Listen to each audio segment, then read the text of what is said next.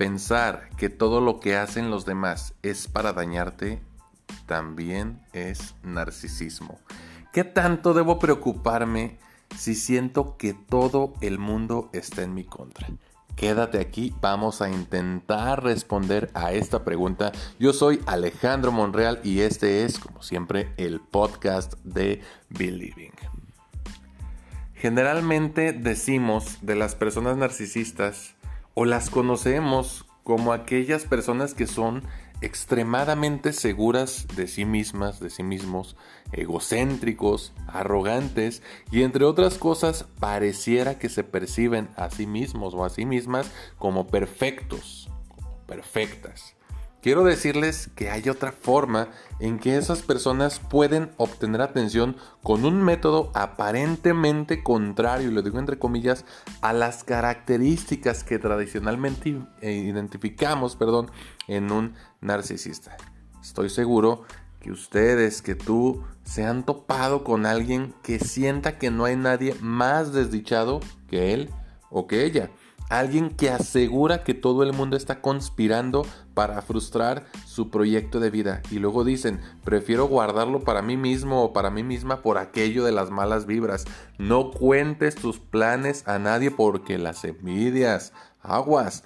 Aquel o aquella que afirma tener enemigos por todos lados, aunque realmente nunca has tenido el gusto o el disgusto de conocerlos. ¿Sí? ¿Te suena?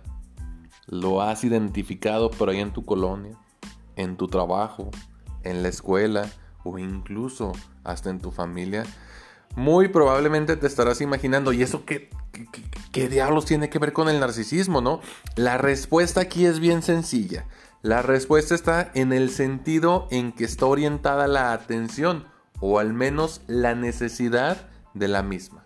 Finalmente la atención viene dirigida hacia esa persona que se siente la más desdichada.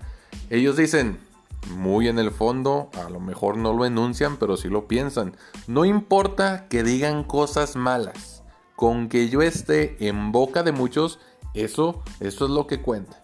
Y mientras estén hablando de mí, pues sale sobrando lo que digan. Aquí lo que se está ganando definitivamente es la atención, por lo menos en el plano del deseo. Y como lo he dicho antes, el deseo no cambia el hecho. Al igual que una persona con un narcisismo tradicional, el narciso débil sufre porque no tiene nada seguro y su autoestima es tan vulnerable porque es efímera y va a depender de la atención que reciba. Hay que decirlo también, la persona con este tipo de narcisismo y con el otro narcisismo no inventa por el solo hecho de inventar, sino que lo hace para mitigar, para calmar su miedo y su, ansiedad, perdón. Su ansiedad tiene justificación, pero no conoce una forma distinta de sentirse bien, por eso recurre a esta forma este, disfuncional exagerada incluso a veces hasta paranoica de, relacionarse, de sentirse bien. Eh, en estos casos, bueno, siempre lo he dicho, la psicoterapia es una vía de expresión funcional de esa problemática y constituye una relación que sin perder lo profesional, sin perder ese sentido ético, sigue siendo una relación genuina. Esto definitivamente hará que conforme avance en su proceso, su sentido de identidad, su sentido de mismidad, de yo mismo, mi persona, y de vida adquiera mayor fortaleza y que obviamente le va a permitir relacionarse de formas más profundas y perdurables con quienes le rodean. Vuelvo a preguntar, ¿Te suena lo que acabamos de platicar? ¿Identificas, conoces a una persona que esté pasando por esta situación? No dudes en hacerle saber que existen, que existimos especialistas que podemos acompañarlo en este tipo de situaciones, en este tipo de problemáticas, aunque bueno, por la cuestión del narcisismo puede ser que su primera respuesta sea yo no necesito de nadie, yo solo puedo resolver mis problemas aunque sienta que soy la persona que eh, más está sufriendo en este mundo.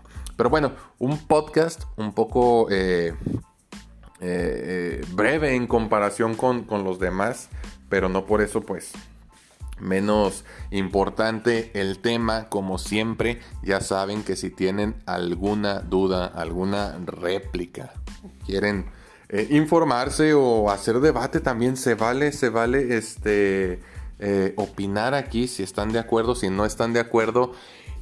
El espacio en Spotify, el espacio por medio del podcast, pues es más un monólogo, ¿no? ¿Qué más quisiera yo que se convirtiera verdaderamente en un diálogo? Pero para eso tenemos la solución. Vayan, visiten nuestra página web www.believing.mx, se los deletreo B E L-I-V-I-N-G.mx. Ahí en la página web van a encontrar los enlaces directos a los podcasts, incluso el enlace directo al blog que tiene relación precisamente con el tema que estamos tratando ahorita. A lo mejor tú eres más visual, menos auditivo. Entonces, ah, si te sientes más cómodo leyendo, ahí está la opción. Si te sientes más cómodo escuchando mientras vas manejando, ahí está también la opción donde vas a poder encontrar eh, las colaboraciones de todos los miembros del equipo Believing. Igual, si estás muy al pendiente de las redes sociales, acércate con nosotros en Facebook e Instagram. Nos vas a encontrar como arroba believingmx y a tu servidor si quieres plantear tus dudas más directamente me encuentras en Twitter e Instagram como arroba psicomonreal todo pegado Monreal con una R. Yo me despido por hoy. Te recuerdo mi nombre soy Alejandro Monreal y nos vemos en un capítulo más adelante. Cuídate mucho. Bye.